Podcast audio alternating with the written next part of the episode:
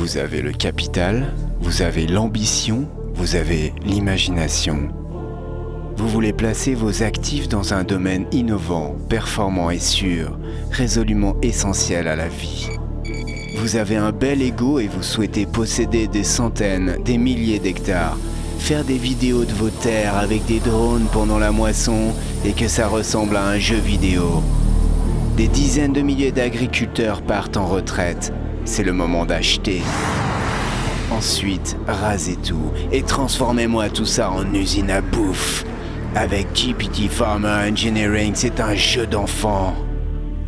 Bâtiments d'élevage connectés, robots de traite, vidéosurveillance intelligente, capteurs de stress prédictif, génétique optimisée, antibiothérapie et anxiolytique en injection individualisée, transfert de déjection automatisé, méthanisation, station d'épuration, océan de maïs, méga bassine, XXL moissonneuse, batteuse, remballeuse, moulineuse, pétrisseuse, cuiseuse, livreuse de baguettes par drone sur Amazon. Vous commandez tout sur une application unique sur votre smartphone, même à l'autre bout du monde. Et en offre de lancement cette année, nous vous offrons le service d'ordre robotique anti-manifestation anti-ZAD. Nos équipes de Farmer Engineering créent votre chef de culture virtuelle sur mesure. Ensuite, plug, play and enjoy. GPT Farmer Engineering. Just trust.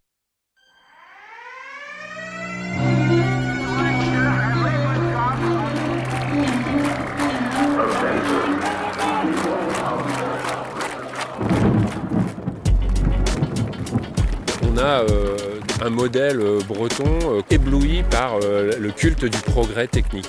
On veut aussi que l'Europe arrête de subventionner en fait euh, l'agrandissement des élevages. Un, un système euh, qui industrialise le vivant et qui nous fait aller droit dans le mur. continue à construire des trucs à la con, mettre des- du bitume partout et euh, Tous les mardis, on vous propose de, de diversifier vos placements. Vous pouvez notamment acheter des forêts. Acheter des forêts pour enraciner vos placements. Du pain et des parpaings. Lutte contre l'accaparement des terres, en Bretagne et ailleurs. Comme on dit, hein, fin du mois, fin du monde, euh, il y a quand même une passerelle qui a été lancée. Si on veut un monde meilleur, il faut déjà qu'on ait un monde. Salut et bienvenue dans Du pain et des parpaings, une émission mensuelle contre l'accaparement des terres, l'agro-industrie capitaliste, la gentrification et l'extractivisme des corps et des matières. On va parler aujourd'hui encore du monde agricole, mais pas d'une lutte en particulier, plutôt d'une lutte au long cours contre un type d'accaparement qu'on n'identifie pas toujours très bien, l'accaparement des terres par les machines. La technologie est aujourd'hui omniprésente dans le monde agricole et a un impact direct sur les pratiques des paysans, mais aussi sur leur rapport au travail et sur leur dépendance au complexe agro-industriel.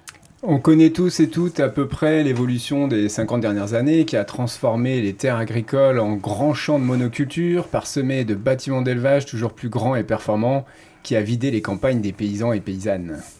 Ce qui a entraîné ce grand bouleversement, c'est bien sûr un dispositif politique puissant, mais on peut y voir aussi une sorte de révolution industrielle agricole. À l'heure de la numérisation à marche forcée de tous les secteurs de l'activité humaine, on va essayer de comprendre comment la high-tech dans l'agriculture s'est imposée, de déconstruire les mythes qui veulent à tout prix la rendre indispensable et de mettre en parallèle ses impacts avec des propositions politiques radicales et humaines. On fera donc un bout de chemin aujourd'hui avec des gens de l'atelier paysan, une coopérative d'intérêt collectif à majorité paysanne, qui depuis 2009 œuvre à promouvoir et diffuser la construction paysanne libre de machines et bâtiments, mais qui mène aussi une bataille culturelle et politique pour sortir de la civilisation des méga-machines. L'atelier paysan a publié un certain nombre d'ouvrages, dont un livre euh, qu'on pourrait qualifier de manifeste, et dont le titre tombe à pic pour notre émission aujourd'hui, Reprendre la terre aux machines. Alors sur le plateau aujourd'hui, Marion Nico, Lucie Et Romain, et Jean-Claude Balbo, sociétaire de l'atelier paysan. Alors Jean-Claude, est-ce que pour commencer, tu peux nous dire ce qu'est l'atelier paysan, pourquoi il a été créé et quels sont ses champs d'action aujourd'hui Euh, D'abord, merci de l'invitation.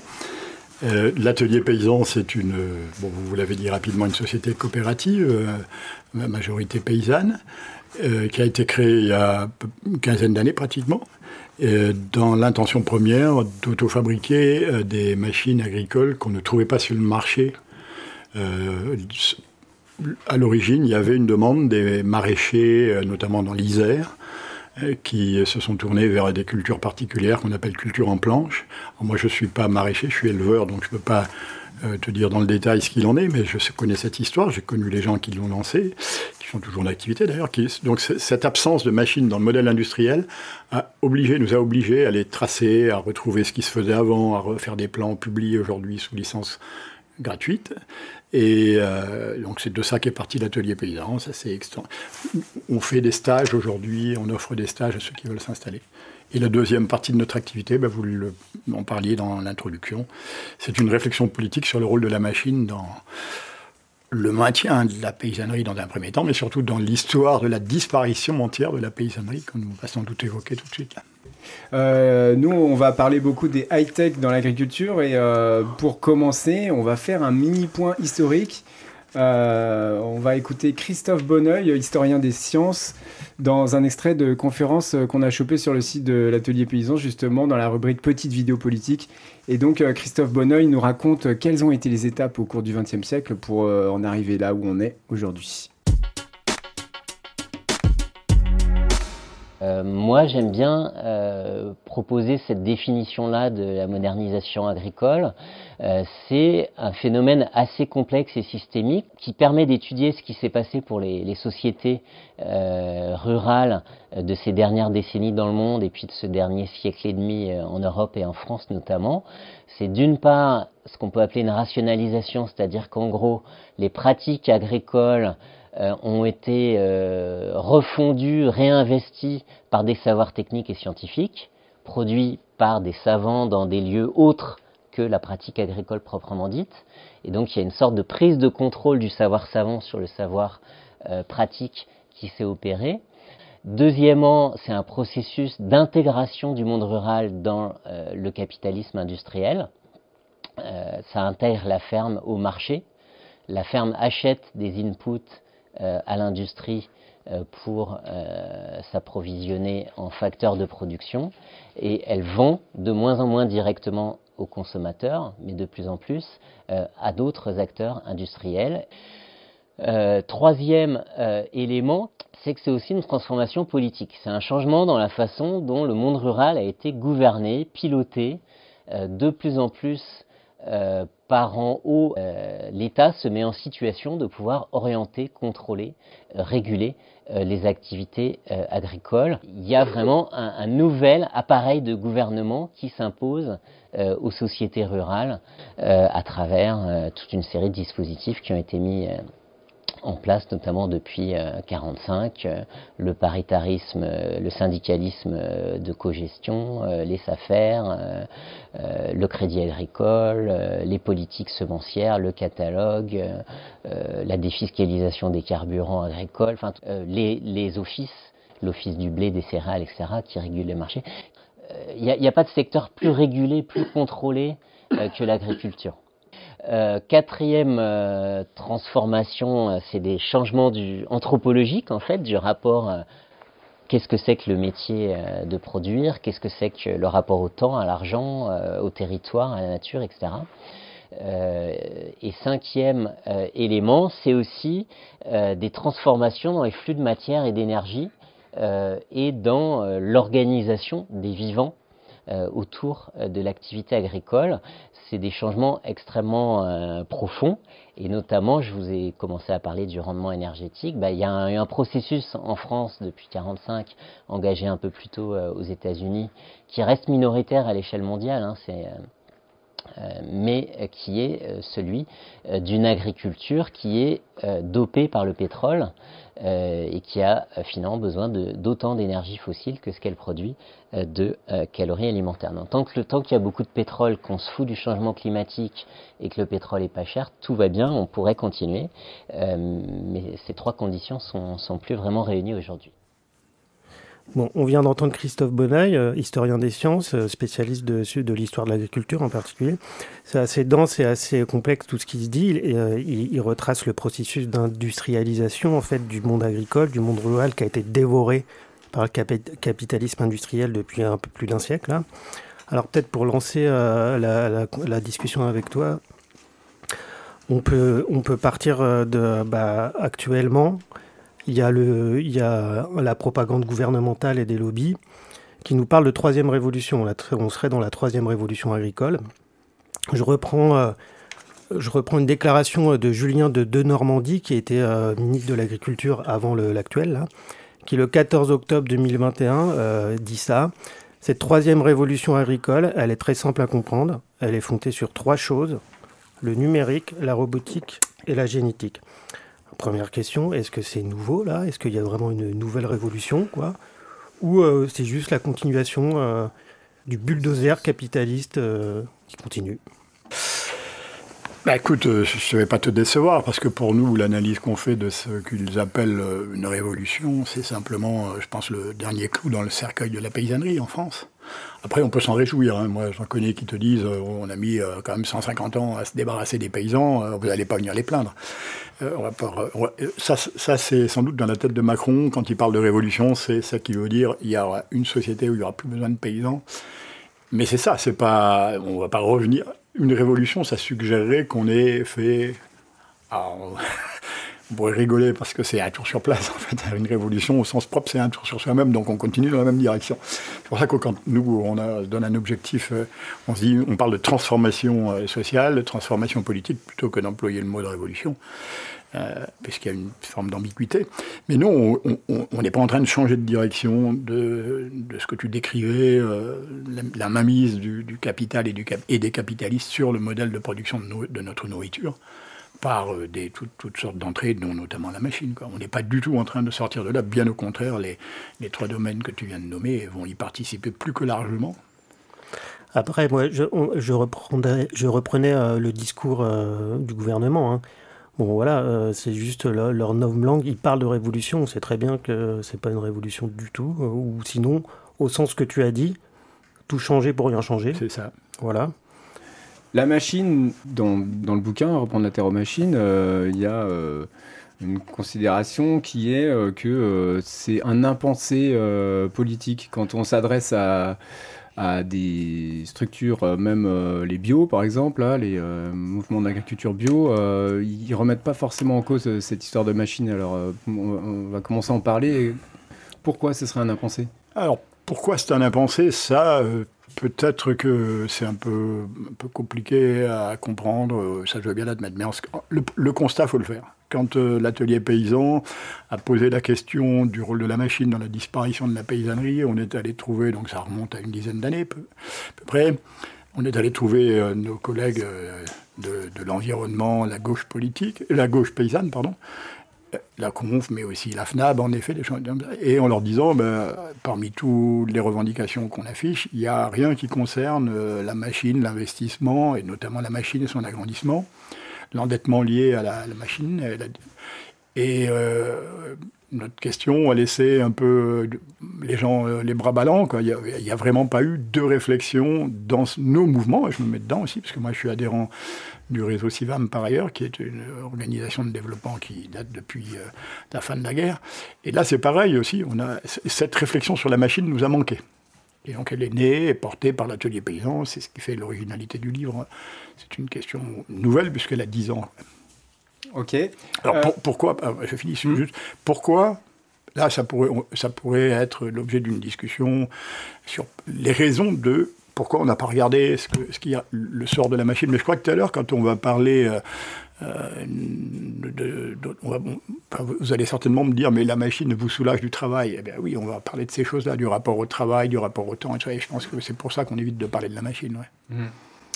Ok, du coup, on va rentrer un peu dans le vif du sujet et euh, on va partir à la rencontre des high-tech. Et pour commencer, un tour dans une entreprise finistérienne à la pointe du progrès technologique qui propose des solutions aux éleveurs industriels. C'est euh, en allant euh, du côté de Quimper et c'est Tufigo Rapidex. Et là, on cherche, on cherche donc euh, l'entreprise Tufigo à Rapidex. Oh là là, il y a plein, Voilà. plein, plein de, Plein de panneaux. Plein de panneaux. Et du coup, ça On, va est, on y est là. On va y, on va y arriver là. Ah, c'est là. Regarde. C'est écrit en gros là. C'est cette sortie.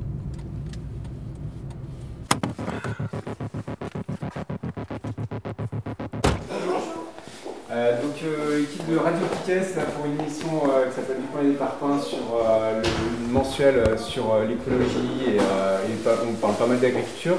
On aimerait bien avoir une, un témoignage sur les high-tech dans l'agriculture aujourd'hui. Du coup, peut-être juste 5 minutes, si vous avez ça, vous êtes, vous êtes Ben, alors, commercial Le patron d'entreprise n'est pas là, Ouais. donc ça ne joue pas hyper bien. Parce que, euh, c'est- généralement, c'est lui qui répond à ce type de sollicitation. Ah euh, alors, ça m'embête un peu qu'il ne soit pas là, parce que je sais qu'il est très précautionneux euh, sur le type de communication qu'il peut y avoir vers l'extérieur, pour être sûr que ça ne soit pas récupéré d'une façon ou d'une autre qui pourrait porter préjudice à l'entreprise. Alors, c'est. C'est un peu délicat, donc je me sens pas trop de vous répondre comme ça. Euh, non pas que ça ne m'intéresserait pas de vous présenter les produits qu'on a là, mais j'aimerais bien être sûr que lui soit en phase avec ça. Donc euh, je pense que je vais décliner, je suis désolé. Mais, euh, Ok. Merci. Merci. Merci. Au revoir. Au revoir.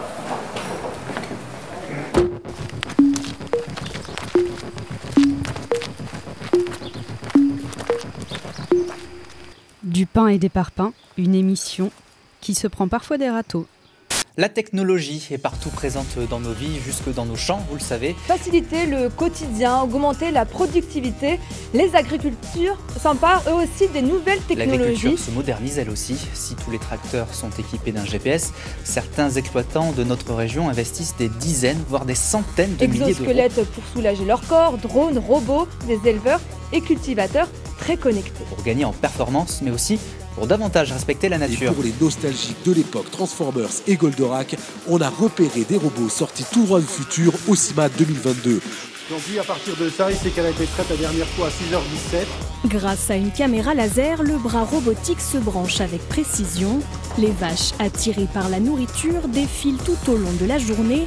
Un gain de temps considérable pour l'éleveur qui n'intervient qu'en cas de problème technique. Il s'agit du robot ARA, qui est un robot de pulvérisation d'ultra haute précision. Voici la dernière expérimentation agricole encadrée par l'État, un drone d'épandage. L'avenir de vos terres est dans le ciel. Dans le cadre du dernier salon CIMA, CasiH a montré des technologies permettant de rendre les tracteurs autonomes. Euh, vous voyez sur le tracteur, on a rajouté en haut des caméras et à l'avant on rajoute un capteur. Michel Jacob a toujours cherché à verdir son exploitation grâce à la science. Grâce à ça, vous allez pouvoir avoir le tracteur qui se conduit euh, sans chauffeur. En plus du drone, il s'est lancé dans cette autre expérimentation, un enjambeur à ultraviolet. Comment décarboner la filière laitière C'est justement le thème de notre rubrique Carbon Farming en partenariat avec BASF. Avec BASF.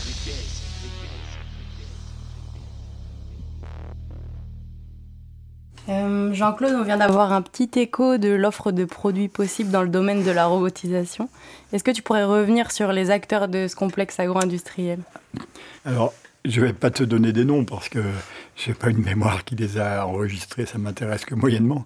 Je peux te décrire quand même la, la, force que, tu- que tu appelles un complexe agro-industriel à juste titre où, où les intérêts euh, publics et privés se croisent et euh, les machines en sont un exemple même. Et, et, et le, actuellement, on sait que tous les organismes et toutes les institutions qui bossent dessus, alors tu as tout ce qu'on appelle euh, la Startup Nation, donc tu as, en effet des... Tu sais, le mythe des, de, la volaille industrielle en, Bretagne qui a démarré par euh, des gars qui faisaient dans leur garage plumer trois volailles et puis deux ans après se sont retrouvés à la tête d'immenses abattoirs. Et ça. On doit avoir le même mythe dans le- ce, domaine-là.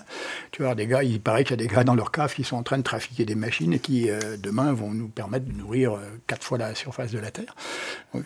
Ça, c'est vrai, c'est un mythe. Voilà. Oui, Il faut, c'est pas comme ça que les choses se passent. L'État est en train de mettre un pognon de dingue pour le coup là-dedans, bien plus dingue certainement que tout ce qu'il peut mettre dans les affaires sociales, pour que demain la France soit compétitive et sur les marchés internationaux. Il y a même le projet Macron étant encore ministre de, l'économie de faire de la France une tête de gondole sur les technologies high-tech en, agriculture, euh, génétique, numérique et robotique. Et ça c'est affiché avec de l'argent derrière. Des sommes assez faramineuses. Donc nous, on appelle ça un complexe agro-industriel parce qu'on constate que ce sont euh, plus, alors ça serait long à expliquer, mais ce ne sont plus des politiques euh, agricoles publiques, ce sont des politiques privées industrielles. Bah, on est passé de l'un à l'autre très insensiblement dans les années 60-70, et aujourd'hui, on n'est plus dans l'agriculture, on est dans l'industrie, et on n'est plus dans le domaine public, on est dans le privé. Alors tout ça, ça a des conséquences euh, sur euh, les paysans et en particulier, euh, on pourrait parler de l'endettement. c'est un, vrai problème, mais alors avec ces, nouvelles machines, est-ce que ça va... qui va pouvoir se les payer et comment? Ouais. Il y, a une citation que, je pourrais sortir là dans, votre, dans votre livre, c'est On demande aux paysans d'avoir des épaules de capitalistes et des bras de prolétaires. Ah ça fait bizarre de se voir cité comme ça, parce que euh, l'écriture d'un livre fait qu'à un moment tu oublies euh, qui, a écrit quoi là-dedans. On l'a écrit collectivement. Oui, oui, je vois très bien l'image, parce que vous aussi, euh, en fait, nous sommes ceux qui bossons dans la mine, on peut dire ça, puisqu'on va définir la production d'alimentation comme un extractivisme. Et, la machine euh, est, euh, ce, qui permet cet extractivisme-là. L'exemple type, tu vois, de ça, c'est euh, te dire que quand tu achètes un euro de pain, sur cet euro de pain, il revient sur la ferme 8 centimes. Et sur ces 8 centimes, ce qui rémunère le travail du paysan, du, céréalier, hein, quoi qu'on pense des céréaliers, tu vois, je suis clair, c'est 3 centimes. Alors ce sont des moyennes, hein, on dit bien. Tu vois la part, la part rémunérée du travail dans le, grand chiffre de capital lié à l'alimentation. Et pour autant, toi, ton pain, tu l'as pas payé beaucoup moins cher aujourd'hui qu'il y a 30 ans. et ça, donc il y, a des grands aspirateurs entre le champ et ton assiette qui avalent toutes. il y a les marchands de machines, ce sont parmi ceux qui s'en foutent les, premiers dans la poche et les plus. Alors on a un chiffre là, c'est 5 euh, euh, constructeurs de tracteurs qui contrôlent 60% du marché mondial avec 131 milliards d'euros de chiffre d'affaires. Ouais. Et puis, euh, tu vois, ça reste encore, parce qu'on pourrait comparer avec l'industrie, par exemple, des pesticides, hein, tu me citais de BASF, je crois, dans l'introduction tout à l'heure, mais la grosse industrie de fabrication de tracteurs et des machines agricoles, c'est celle qui rapporte le plus encore aujourd'hui en termes de capital. Donc on n'est pas dans le dans des choses qui ne sont pas concrètes. On est dans le dur. Buy it, use it, break it, fix it, trash it, change it, melt, upgrade it, charge it, point it, zoom it, press it, snap it, work it, quick erase it, write it, cut it, paste it, save it, load it, check it, quick rewrite it, plug it, play it, burn it, rip it, drag it, drop it, zip unzip it, lock it, fill it, call it, find it, view it, code it, jump and lock it, surf it, scroll it, pose it, click it, cross it, crack it, switch, update it, name it, read it, tune it, print it, scan it, send it, fax, rename it, touch it, bring it, pay it, watch it, turn it, leave it, start format at it. Buy it, use it, break it, it, trash it, change it, melt, upgrade it, charge it, point it, zoom it, press it, snap it, work it, quick erase it, write it, cut it, paste it, save it, load it, check it, quick rewrite it, plug it, play it, burn it, rip it, drag it, drop it, zip and zip it, lock it, fill it, call it, find it, view it, code it, jump and lock it, surf it, scroll it, pose it, click it, cross it, crack it, switch, update it, name it, read it, tune it, print it, scan it, send it, fax, rename it, touch it, bring it, pay it, watch it, turn it, leave it, start format it. Technologic, technologic, technologic, technologic. Buy it, use it, break it, fix it, trash it, change it, melt, upgrade it, charge it, point it, zoom it, press it, snap it, work it, quick erase it, write it, cut it, paste it, save it, load it, check it, quick rewrite it, plug it, play it, burn it, rip it, drag it, drop it, zip and zip it, lock it, fill it, call it. Du pain et des parpaings. Une émission qui déboulonne l'agritech du futur.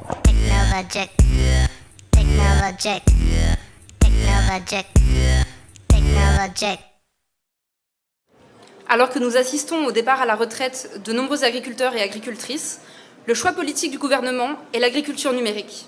Il n'est pas celui de l'aide à l'installation. Derrière une rhétorique révolutionnaire et des promesses de lendemain qui chantent, nous assistons à un renouvellement de l'esprit productiviste repeint en vert. À l'heure où, comme le rappelle le dernier rapport de Terre de Liens, une ferme sur dix est déjà une société financiarisée, elle contraint à une surcapitalisation des fermes et à la poursuite de logiques destructrices des sols et de la biodiversité. C'est en réalité une déclaration de guerre au modèle agricole paysan.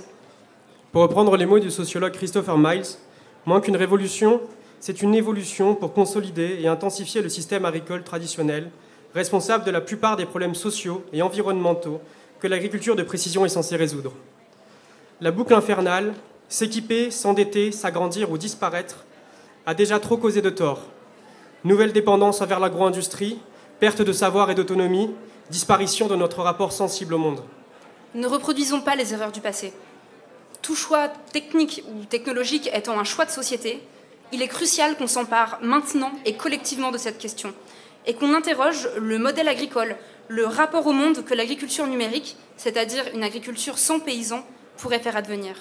C'est pourquoi nous appelons à combattre cette agriculture de perdition, toujours plus aliénante et dépossédante de nos savoir-faire terrestres. Nous voulons des fermes. Pas des firmes.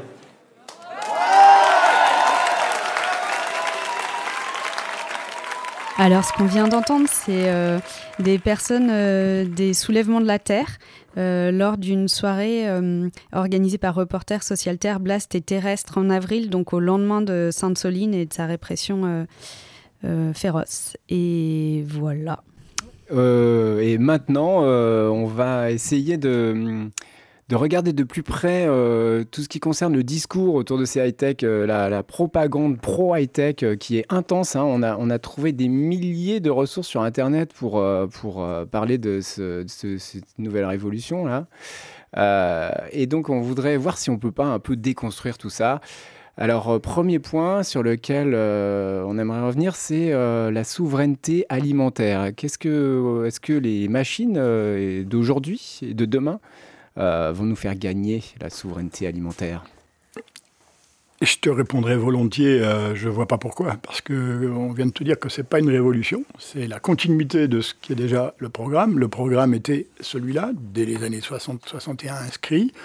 Nous allons euh, renforcer notre souveraineté alimentaire. On voit, d'ailleurs, tout le monde s'en plaint, qu'on est dépendant, je pense, à peu près pour 40% de notre alimentation euh, du monde. Et euh, dès que les commerces, le commerce commence à diminuer, on commence à claquer du bec. Il euh, n'y a rien dans tout ce qui est sur la table aujourd'hui qui montrerait le contraire. Pourquoi, en continuant ce qu'on a déjà fait, on changerait les choses? Ça, c'est un truc d'ordre psychologique qui veut, d'ailleurs de notre côté à nous aussi, c'est pareil, qui dit que plus on fait la, théorie de la tâche d'huile, vois, que plus on va faire ce qu'on a déjà fait, plus ça va s'élargir et on va réussir à convaincre les autres autour. Donc parler de la fonction de le renforcement de la souveraineté alimentaire par la technologie, high technology, c'est là pour le coup, je ne peux pas te donner plus que ça d'argument, mais on sait que c'est un vrai mythe comment tu construis tous ces instruments qui sont de la high technologie, si ce n'est pas en creusant la terre et en, en faisant de la farine. Et c'est pas chez nous qu'on va trouver toute cette, euh, cette farine. Mais, mais quand même, il les, les, euh, y a des constructeurs de, de, robots, par exemple, qui construisent des petites choses autonomes, euh, tout ça, et qui nous promettent que, par exemple, ça pourrait aider les paysans des pays du Sud pour améliorer leur rendement. On, on, va se retrouver, tu vois, je, là, je ne sais pas si je ne vais pas dépasser ma compétence, mais on va se retrouver dans la même situation que quand euh, il y a 50 ans maintenant, on a fait la proposition de l'agriculture bio, du label bio, en disant on va aider tout le monde, on va aider notamment les paysans du Sud qui n'ont pas les moyens d'acheter des pesticides et qui pourront se référer à ce label-là pour produire. Eh ben, ça n'est jamais arrivé. En fait, pourquoi tu irais penser à la place des autres? Laisse les autres se démerder, se libérer tout seul. Ne me libère pas, je m'en charge. C'est pas un slogan que j'ai qui vient de moi, hein, tu le sais bien. Donc prétendre à libérer qui que ce soit, euh, notamment à travers la technologie. Nous, on te dira volontiers, et avec certitude que c'est le contraire qui va arriver, notre dépendance à nous aujourd'hui, elle est de plus en plus grande à ces machines. Pourquoi il en serait autrement d'un paysan indien, euh, d'un paysan euh, sénégalais Tu vois, leur dépendance sera la même. et, alors, la première des conséquences de cette industrie, ce sera de faire disparaître la population paysanne chez eux, et donc d'augmenter la dépendance de ceux qui vont rester. Il y a un autre argument qui est, euh, avancé euh, par les tenants de la nouvelle révolution high-tech et compagnie, là, c'est de faire face aux défis euh, du changement climatique. Ça résoudrait les problèmes voilà, de, écologiques, environnementaux. Bon. On s'affranchit encore davantage des euh, conditions climatiques, de l'environnement, euh, parce qu'on recrée tout artificiellement et les robots nous aident. Ouais, la- l'agriculture en ville, par exemple, tu vois, tout ça, on a eu, on a, on- on- vous, avez vous êtes certainement tombé dans vos recherches sur des, des- des- des propositions absolument inimaginables. Ben, on voit bien, y compris en Chine, des, des élevages de, de cochons sur 10 étages avec tout un tas de robots qui circulent pour distribuer la nourriture. Il y a euh, cette idée que on est en train de dématérialiser, en fait, la, la, production de nourriture, puisque euh, n'y a pas d'autre solution pour refroidir le climat, en gros, que de dématérialiser, décarboner, en gros, ça veut dire dématérialiser. Évidemment, le numérique, vous l'avez pas sous les yeux. Votre téléphone, là, vous- avez l'impression qu'il ne qu'il pèse rien dans la- le réchauffement climatique. Or, tout le monde le sait aujourd'hui, c'est tout à fait le contraire. Tout à fait le contraire pour deux raisons, parce qu'ils ils ont besoin d'énormément et d'énergie et de matériaux qu'on n'a pas encore sous la main, donc il aller les chercher. Et deuxièmement, parce qu'on ne va pas quitter nos vieilles habitudes. Ça se surajoute à ce qu'on fait déjà. L'histoire que ça va euh, jouer euh, pour l'écologie, le changement climatique, en tout cas certainement pas. On pourrait dire la même chose à peu près du pesticide. Ouais, les pesticides, euh, on a vu des, des machines super performantes avec un vocabulaire un peu guerrier qui nous dit on va tuer les mauvaises herbes et les insectes ou je sais pas quoi avec des robots snipers ultra euh, précis au, au millimètre près quoi.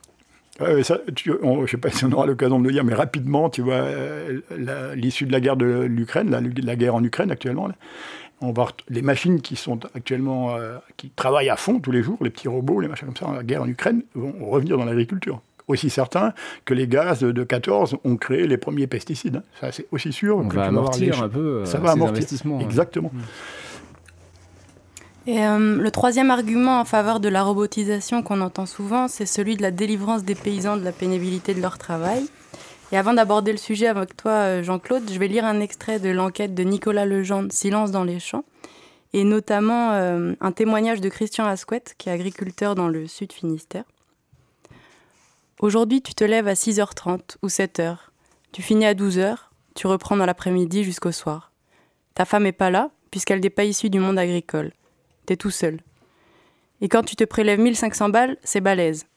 Tu démarres à ce rythme à 25 ans, t'es mort à 50 ans, t'es cramé. Parfois, quand t'es tout seul, tu parles plus qu'à ton chien. Je connais des mecs, le lundi c'est cassoulet en boîte, le mardi ravioli en boîte, et puis jeudi couscous en boîte, et c'est toujours la même gamelle, comme le chien. Et quand il y a le repas de la COP, ils sont contents, parce qu'au moins, on mange. Et ça, c'est silencieux. Tu les verras jamais, ces mecs-là. Je connais au moins une dizaine de collègues qui se sont suicidés, rien que dans le pays de Quimper, en 20 ans. J'ai plein de copains morts de cancer à cause des pesticides. On paye cher, nous, les paysans bretons, pour que les autres deviennent riches. Je pense qu'il faut vraiment parler d'agricide. Il faut utiliser ce mot. que tu veux dire de plus que ce que tu viens de nous lire? Bon, il se trouve qu'évidemment, on connaît un peu Christian, et euh, moi, je, n'ai pas un mot à changer, je ne peux pas le dire mieux qu'il vient de le dire.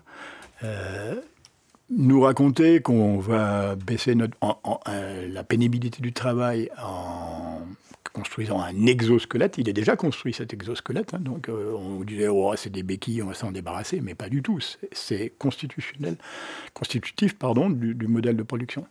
Donc se raconter qu'on va, on va se débarrasser de la pénibilité du travail, c'est le vieux mythe de, de la liberté bourgeoise, de confier à d'autres le soin de te nourrir, de te chauffer, évidemment. Tu vois, tout ce qui euh, relève de la, de la tâche à la nature, c'est Benjamin Constant, hein, c'est pas moi qui l'invente, qui disait bah, bah, on, va, se libérer des contraintes naturelles. Eh bien, on y est en plein là-dedans. On va se libérer de tout ça. Là, il n'y aura même plus besoin de paysans. Il y en a qui le disent d'ailleurs. Ailleurs, si euh, pour euh, produire de la nourriture, on peut se passer de paysans, on le fera. Eh bien, oui, mais nous, on va faire quoi? Nous, ce que notre proposition, on en reparlera peut-être tout à l'heure, c'est le contraire. C'est, tu vois, quand on parle d'autonomie, c'est euh, définir ses- ses dépendances, les examiner, les choisir, en parler collectivement. Donc on est tout à fait à l'opposé de cette idée que la pénibilité, qui est un truc qui a été construit, tu te rends compte, tu connais un paysan qui est capable de prononcer pénibilité sans euh, bégayer. Moi j'en connais aucun. Là je le fais parce que je suis avec vous ici devant un micro. Ça fait pas partie de notre métier. Et putain, je suis fatigué. Oui, tu es fatigué, bien sûr que tu es fatigué, tu as bossé. Par nature, le travail fatigue. C'est un truc euh, aussi con que ça, sauf peut-être dans les bureaux, j'en sais rien. Mais personne ne, ne parle comme ça chez nous. Et je pense même que les machines, aujourd'hui, et puis nous ne débarrasserons pas ça demain, les machines nous fatiguent. Les machines nous fatiguent. C'est pour ça que Christian disait qu'il a perdu des copains et tout ça. Ce sont ces machines-là qui nous fatiguent. Moi, je mets dans les, machines les pesticides comme les, tracteurs. Hein. Et l'endettement. Bah, l'endettement qui en découle, quoi. Tu vois, tu as ça sur le dos. Alors évidemment, voilà, on peut te construire tout ce que tu veux pour éviter que tu aies mal au dos, abîmer tes euh, poireaux, mais sur ton dos, c'est ce que tu disais, les petits bras et le capital, tu vois, sur ton dos, on te colle une dette énorme. Et puis fais ta vie avec ça, tu te lèves le matin avec une dette, tu te couches le matin avec une dette, entre-temps tu bosses et quand tu dors, tu as de la chance. C'est à peu près ça le rythme. Choisir ses dépendances, c'est aussi le terme euh, qu'utilise Vincent, euh, qu'on est allé voir justement à Banalec. Donc on va écouter, on va faire une petite pause musicale et puis on va écouter Vincent à Banalec. Euh, Vincent qui est sociétaire de l'atelier paysan lui aussi et qui fait partie des fondateurs. donc il va nous raconter tout ça. c'est parti.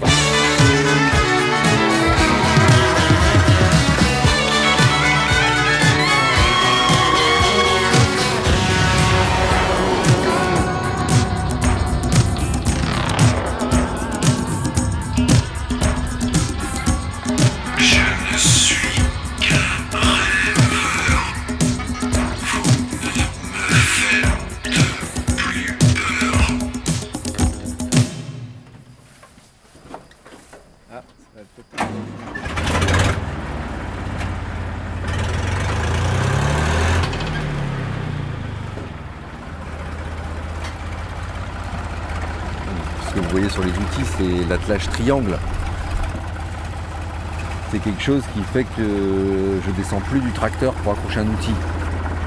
Je, mets 20 euh, secondes à atteler un outil, à décrocher un outil, je change d'outil.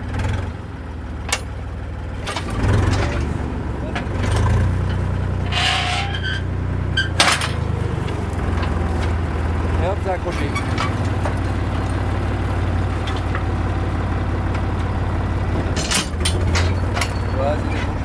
Euh, et, c'est sûr que le passage à l'attelage triangle nécessite de venir souder des triangles sur chacun de ces outils. C'est fastidieux, c'est un peu compliqué. Bah, l'atelier paysan accompagne pour ça, mais on, peut le faire d'autres manières. Euh, mais derrière, le gain de, temps, de sécurité et aussi de technicité, parce que quand on peut euh, du coup changer d'outil, choisir ou pas être là dans une réflexion cérébrale ah non, cet outil-là, il est accroché, je vais d'abord faire ça avant de le décrocher.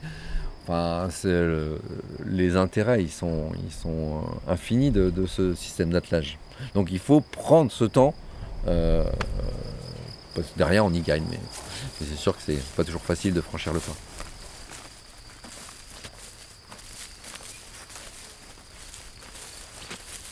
donc l'atelier paysan, ça a démarré en, Isère. Euh, J'étais au tout début de l'atelier paysan. J'ai d'abord été embauché par un GAB, groupement d'agriculteurs biologiques, là, qui est une asso départementale euh, qui s'appelle l'ADABio.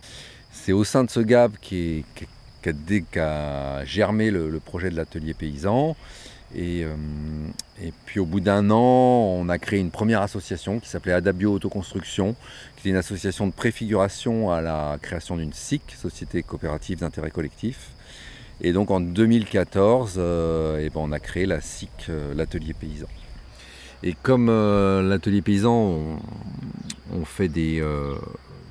il y a une partie ingénierie paysanne, on accompagne des paysans pour, qui créent leurs outils. En fait, c'est vraiment cette idée de, d'inverser le, ce sens d'ingénierie où, où aujourd'hui, on va dire dans l'industrie traditionnelle, des ingénieurs, des, sachants conçoivent des machines, expliquent aux usagers comment ils doivent les utiliser et, euh, comment, euh, ils doivent travailler. Et cette idée de l'atelier paysan, c'est vraiment d'inverser ça et de partir du besoin des usagers, des agriculteurs, des paysans, et de ne bah, pas être juste avec ses mains, justement, de se fabriquer ces outils, mais des outils adaptés euh, aux besoins des, agriculteurs. Et quand même en bénéficiant d'un accompagnement d'ingénieurs, d'ingénierie. Donc je faisais des plans d'outils. Moi, dans ma formation scientifique, j'ai appris à faire du dessin technique. Et donc on accompagnait un groupe toujours. Et hum, ils formulaient le cahier des charges, un peu les besoins. Et puis nous, les, formateurs ingénieurs de l'atelier paysan, on, faisait des plans. On accompagnait la logistique de fabrication du, prototype, des premiers prototypes. On accompagnait les, tests dans les champs. on faisait évoluer les versions. Et, euh, voilà, pour après arriver à de la diffusion pendant les formations.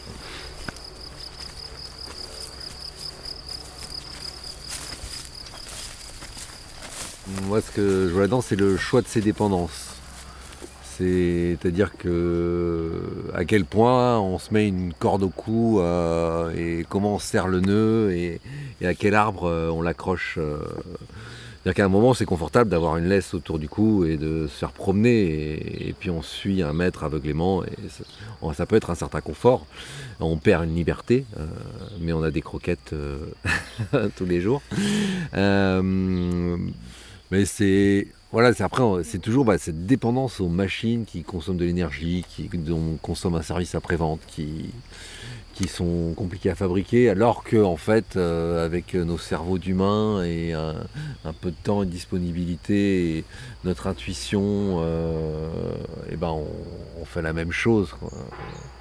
Il faut, revenir au sens quoi, de l'humain qui, au milieu de son environnement et qui, qui, ressent, euh, qui ressent les choses et ce qu'il doit faire pour, pour les plantes et pour les animaux.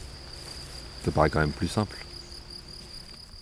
Alors, euh, pour introduire la, dernière partie de l'émission, euh, on a lu en introduction du, de Observation sur les technologies agricoles que tu as ramené avec toi. Notre coopérative s'inscrit dans une perspective de transformation sociale. Nous ne voulons pas être une alternative, certes solide et conséquente, mais inoffensive face au productivisme de compétition et de destruction.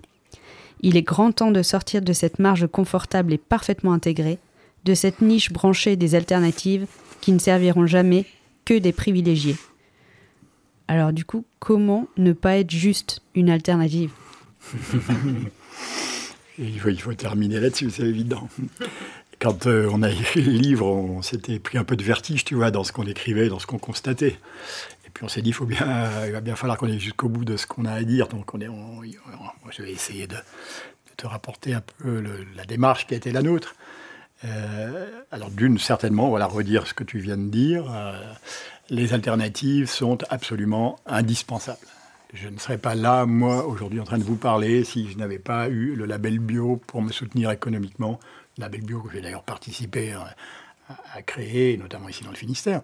Mais je ne serais pas là non plus si on n'avait pas créé les circuits courts ou nommé circuits courts, ce que d'autres faisaient avant sans en parler si on n'avait pas créé des magasins fermiers dans tous les endroits possibles, et euh, notamment dans le Finistère, si on n'avait pas été en train de regarder ce que c'est que la durabilité agricole et d'en définir les principes, etc., si toutes ces alternatives-là, on pourrait ajouter d'autres qui se sont chargés de faire des AMAP, l'atelier paysan propose une alternative en faisant ce que tu décrivais tout à l'heure, ou ce, que vient ce dont vient de parler Vincent, tout ça c'est absolument nécessaire. Voilà, que personne ne vienne me dire qu'on est en train de vouloir euh, euh, jeter le bébé avec l'eau du bain. Simplement, c'est totalement impuissant. Ayons le, courage de regarder qu'en 50 ans de pratique, nous n'avons absolument pas, mais alors absolument pas d'un poil, euh, changé le cap du grand bateau industriel qui nous dévore, ou de, je crois que c'est toi qui parlais tout à l'heure du bulldozer qui s'avance sur nous, mais alors pas d'un cap.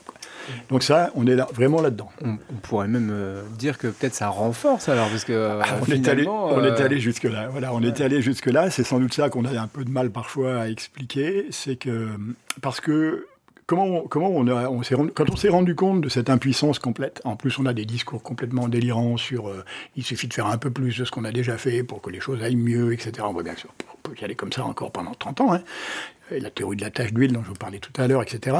Et puis à un moment, on se dit, mais d'où vient cet échec-là? Et l'analyse qu'on a faite, hein, qu'on a proposée, que peut-être on peut discuter, nous, on veut participer euh, simplement à un débat public, on n'est pas là pour faire les censeurs de quoi que ce soit, c'est que actuellement l'alimentation, et donc sa manière de la produire, l'agriculture, est sur un marché. On est dans une euh, offre permanente et, euh, ça part de l'idée que quand tu as une pénurie, donc là on est parti de l'idée qu'à la fin de la guerre, la France euh, avait faim, donc il y avait une pénurie.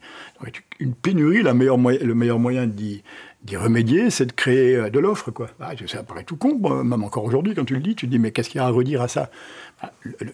Il y a des mécanismes qu'on commence à connaître, hein, je citerai comme ça, mais il y en a d'autres. Hein, Amartya Sen, qui est un économiste indien, qui a montré que dans n'importe quelle économie riche, il se trouve euh, intrinsèquement, c'est constitutif de la richesse, des poches de pauvreté dont on ne viendra jamais à bout. Et donc là, on est face à ce type de choses, mais multipliées. En fait, aujourd'hui, euh, la richesse est devenue un problème. et donc, parce qu'on a tout le temps augmenté l'offre. Et tu, tu il te manque quelque chose, hop, offre. Tu veux de la bio, on fait de la bio. Tu, tu n'es pas satisfait de la bio parce qu'elle est devenue industrielle, alors on fait de la bio plus. Tu n'es pas satisfait de la bio parce qu'elle ne s'occupe pas des paysans du Sud, alors on fait de la bio avec des critères sociaux t'es pas satisfait de tes machines, on fait l'atelier paysan. L'atelier paysan, ça te convient qu'à moitié, on va faire atelier paysan plus, ça existe, hein, donc je suis pas en train d'inventer des blagues. Et voilà, on se sort pas de cette question de augmenter l'offre pour répondre à une demande. Et nous, on dit, il faut analyser la demande. Il faut se sortir de cette question. Tant qu'on sera sur le marché avec augmenter l'offre, nos alternatives seront des euh, compléments de gamme du marché industriel. Et c'est ce qu'elles sont. Nous sommes des compléments de gamme d'un marché industriel que nous sommes censés renverser, que nous, je l'espère, souhaitons tous renverser, parce qu'il est, lui, il veut notre peau. Ouais, aujourd'hui, on dit que, euh, par exemple, euh, l'agriculture a, il y a 20% euh, des consommateurs qui voudraient du bio, donc l'agriculture doit faire 20% de bio. Et on a transformé des fermes conventionnelles en fermes 80% conventionnelles, 20% de bio. oui, tu as raison, vous n'avez même pas euh, fait ça. Mais là, c'est la caricature même, tu vois, de, ce que tu viens de dire. Est-ce que tu connais quelqu'un en France qui va te regarder dans les yeux et te dire Je me suis levé ce matin avec l'idée que mon fils, il n'avait pas bouffé assez de pesticides hier? Ma fille, elle n'avait pas bouffé assez de perturbateurs endocriniens Tu connais quelqu'un? Alors, il y en a, si tu vas chercher à l'HP, peut-être tu vas trouver, peut-être au gouvernement, quelques-uns. Mais dans l'ensemble de la population, j'ai jamais trouvé personne qui me dise je suis satisfait de ma nourriture industrielle, c'est ça à ça que j'aspire, je veux grossir, je veux que mes gosses euh, aient des maladies cardiovasculaires, je veux que mes, mes enfants soient obèses, etc. Ça n'existe pas des demandes de ce type-là. La demande, et on l'a vu notamment pendant le premier confinement, elle est d'une nourriture sans pesticides, elle est d'une nourriture sans tous ces adjuvants dont on sait tous, et plus on est pauvre et plus on le sait, on sait tous pertinemment qu'elle est en train de détruire notre santé et celle de nos enfants et donc, euh, aller dire il y a 20% des gens qui veulent du bio, ça n'a aucun sens. C'est ça que le mot bio est à bannir dans nos conversations, parce qu'il sert à ça. Il sert exactement à ce que tu viens de dire, aux gens qui font une politique privée industrielle dont on parlait tout à l'heure, dire bah oui, il y a 20% qui veulent du bio, on a fait une enquête et on a dit bio, il y a 20% qui ont levé la main. Mais non, tous les Français se lèvent la main quand tu dis on veut plus de pesticides. Après, il faut se donner des moyens d'eux, et ça c'est un peu plus compliqué, mais le premier, il est là. Le premier point, il est là. Alors, si, si euh, l'atelier paysan, c'est son ambition, c'est pas juste d'être une alternative, puisque là, tu, tu as bien, en as bien montré les, les, les, les limites, quoi. C'est quoi? C'est un changement de modèle social. C'est une, une, autre façon de, non seulement de consommer, de produire, mais en fait de vivre aussi euh, au rapport au temps, rapport, euh, rapport au paysage, euh, rapport au métier. bon, c'est vaste, hein, mais c'est un, changement de, de mode de, de vie, quoi. Euh, on ne peut pas dire mieux. Hein. C'est profondément un changement de mode de vie, mais ce n'est pas un changement de mode de vie individuel. C'est un changement de mode de vie collectif auquel on aspire, pour les raisons que je viens de nommer, c'est que tout le monde y aspire. Mais notre proposition politique, c'est de faire apparaître cette demande de l'ensemble de la population pour quelque chose qui n'est pas proposé par le modèle industriel. Donc euh, c'est ce qu'on appelle le retour de la démocratie dans nos assiettes. Aujourd'hui, la plupart d'entre nous, 26 euh, millions en octobre 2020, mais beaucoup plus depuis sans doute encore, ça augmente, ne, sont pas, ne mangent pas ce qu'ils souhaitent, sont insatisfaits de leur nourriture. parmi ces 26, 27 ou 28 millions de Français qui consomment les, pesticides dont on parlait tout à l'heure sans, le vouloir, enfin, même avec réticence, mais les consomment tout de même. Bon, il y a évidemment tous ceux qui dépendent de l'aide alimentaire et ceux qui sont dans la, dans la précarité alimentaire. Vous parlez de fin du mois, fin du monde tout à l'heure, on est en ça, c'est une question qui pourrait permettre de questionner le, modèle industriel. Le modèle industriel privé de production de la nourriture ne nourrit pas les Français, alors que c'était sa promesse. Et c'est là-dessus qu'on doit prospérer. Notre proposition politique doit dire à l'ensemble de la population, nous sommes les seuls à pouvoir satisfaire aujourd'hui, avec la pratique des alternatives, nous sommes les seuls à pouvoir satisfaire votre demande. Nous avons la preuve de ça. Simplement, pour ça, il y a quelques conditions économiques dont on va parler ensemble. Et mettons-nous autour d'une table. Tu veux manger sans pesticides? Ben Moi, je vais t'expliquer pourquoi c'est difficile pour moi de produire sans pesticides. Et puis, on verra quelles sont les étapes qui vont permettre de. C'est à cette condition-là seulement qu'on sortira des machines et des pesticides. Il y a plusieurs stratégies d'action que vous évoquez dans le livre. Est-ce que tu veux bien revenir dessus un peu? Alors, les champs de possibilités, si on veut commencer à agir sur ces questions euh, je ne vois pas très précisément à quoi tu fais allusion, parce que ça fait au moins 15 jours que je n'ai pas lu le livre. Mais euh, en gros, si tu veux, nous, ce qu'on pense, c'est qu'on observe l'histoire, pas seulement l'histoire agricole d'ailleurs, que pour qu'une euh, une transformation sociale ait lieu, il faut que l'ensemble de la population soit investie de manière à peu près équilibrée dans les alternatives, la pratique d'alternatives, montrer que tu peux faire ce que à quoi tu, tu, aspires, montrer à tout le monde qu'il est possible de faire ce à quoi nous aspirons. Euh, deuxièmement, le rapport de force. Rentrer dans un rapport de force, ne pas se contenter de dire euh, bah, on va faire un peu la danseuse devant les politiques publiques, on va montrer qu'on a une belle jambe, demander des subventions et puis tout ça, ça va bien se passer. Ça se passera très mal. Donc, rentrer dans le rapport de force, ça peut aller euh, de la manif à laquelle tu participes jusqu'à celle de Sainte-Soline où on a vu que les choses se sont un peu mal passées. Ah, on sait que ça, c'est pas toujours très simple. Et le, troisième domaine dans lequel il faut en permanence investir tout, c'est à peu près ce qu'on fait, ce que vous faites, ce qu'on est en train de faire en ce moment, c'est ce qu'on appelle l'éducation populaire, se faire suffisamment confiance, s'auto-éduquer, s'éduquer ensemble, pas rentrer, euh, se défaire de, par exemple, la publicité, tu vois, comme moyen d'information. Donc ça, c'est un équilibre à trouver. On peut pas, on connaît bien, on sait que pendant après les années 68, c'est la pratique euh, du rapport de force qui était à la mode, euh, la lutte armée, etc. Enfin, tout ça, et puis que tout le monde rigolait des hippies qui fumaient du shit et compagnie et qui n'avaient jamais transformé le monde. Et comme euh, maintenant, on est dans, la question de dire, ben voilà, il faut faire du bio, il faut faire de la permaculture, il faut faire ton petit jardin chez toi, transforme-toi toi-même, le monde va se transformer. C'est ça qui est mis en évidence. Et puis toi, tu vas dans la rue te battre, mais t'es es un corneau tu vois, ça passe pas. On ne peut pas continuer à s'invectiver les uns les autres, on ferait des tours comme ça. Enfin, nous, on sait bien, on a vécu tout ça. Donc il faut retrouver un, mouvement populaire autour de l'alimentation, ça demande qu'on se respecte tous et qu'on comprenne, qu'on s'ouvre les yeux.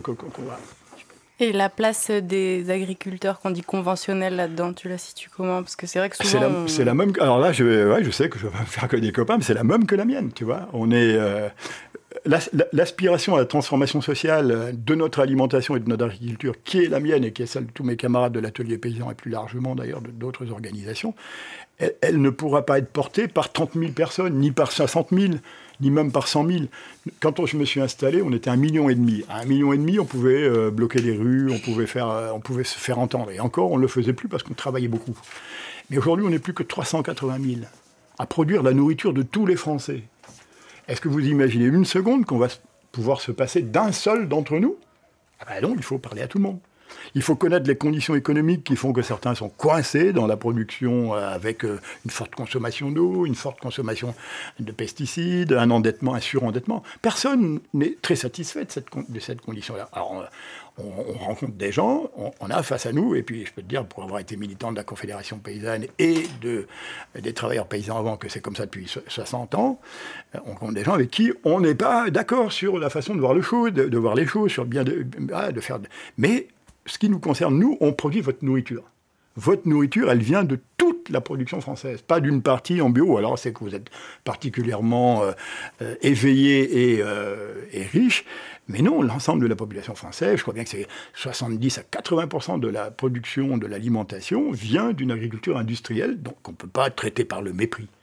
Voilà, tu vois, les, bassines, il faut regarder ça comme un phénomène économique, pas, comme un phénomène écologique qui va détruire le monde. C'en est certainement un, mais ça, il faut le dire à ceux qui l'ont fait, pas à moi.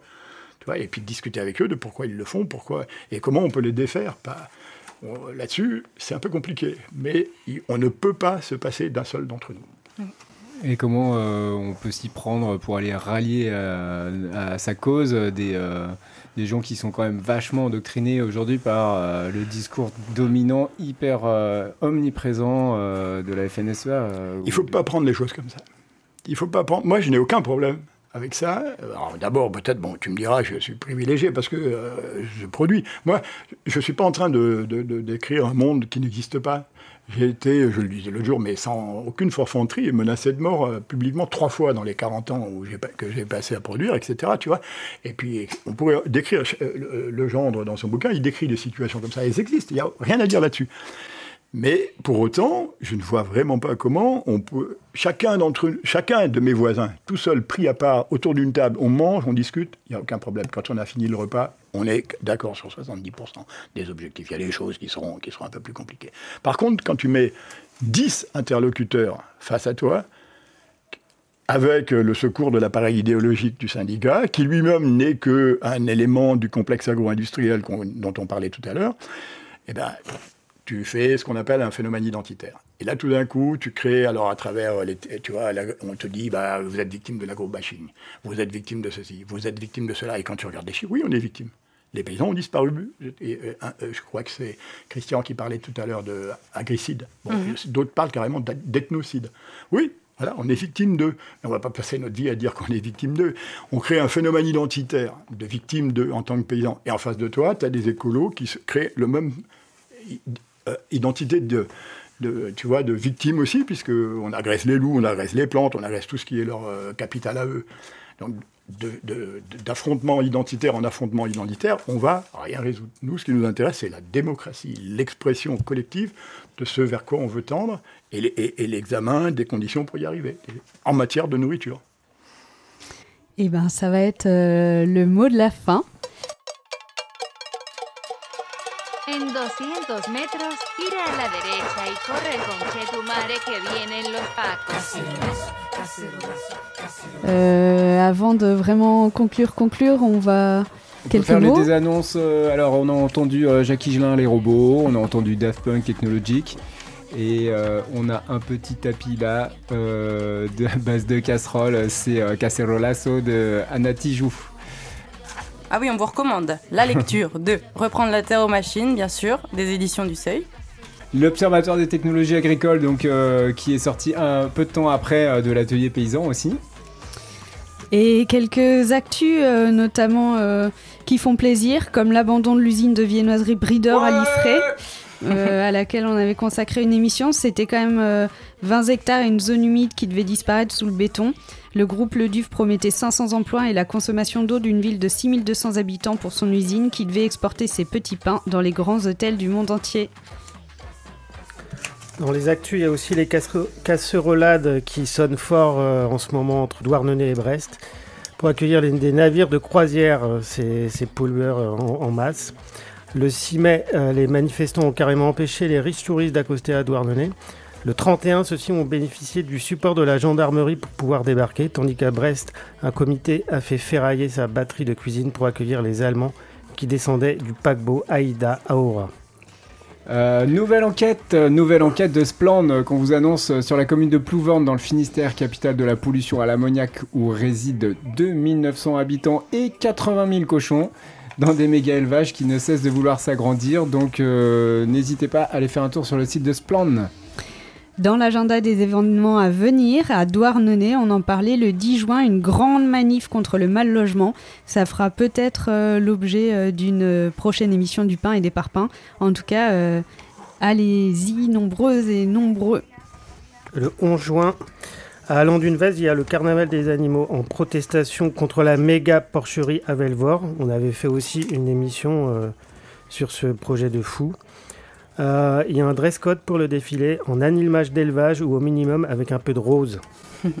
Le 14 juin à 15h, il y a un rassemblement contre l'arasement des talus et, la préservation du, et pour la préservation du bocage Ouais. breton devant la Chambre d'agriculture de Saint-Brieuc. C'est organisé par les collectifs Closiou et le collectif Reprendre la Bretagne aux machines.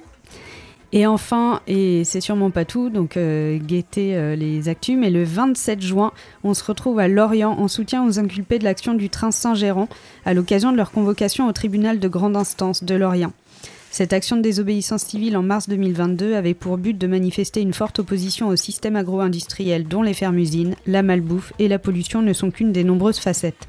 Les manifestantes et manifestants avaient bloqué un train contenant des céréales pour, son- pour une usine d'alimentation animale et avaient déversé une partie du contenu sur la voie ferrée. Vous pouvez réécouter l'émission du pain et des parpaings d'octobre 2022 pour entrer dans les enjeux de cette action. Bientôt plus de détails ici et là. Et ben un grand merci Jean-Claude d'être euh, Merci venu avec Merci. nous. Et à très bientôt tout le monde. Salut Euh, Peut-être on peut dire qu'on va faire un petit break pour l'été et que. euh, ou à moins que. Mais euh, sûrement qu'on se retrouvera plutôt autour du mois de septembre. Plutôt plus tard, mais très vite en tout cas. À bientôt. Al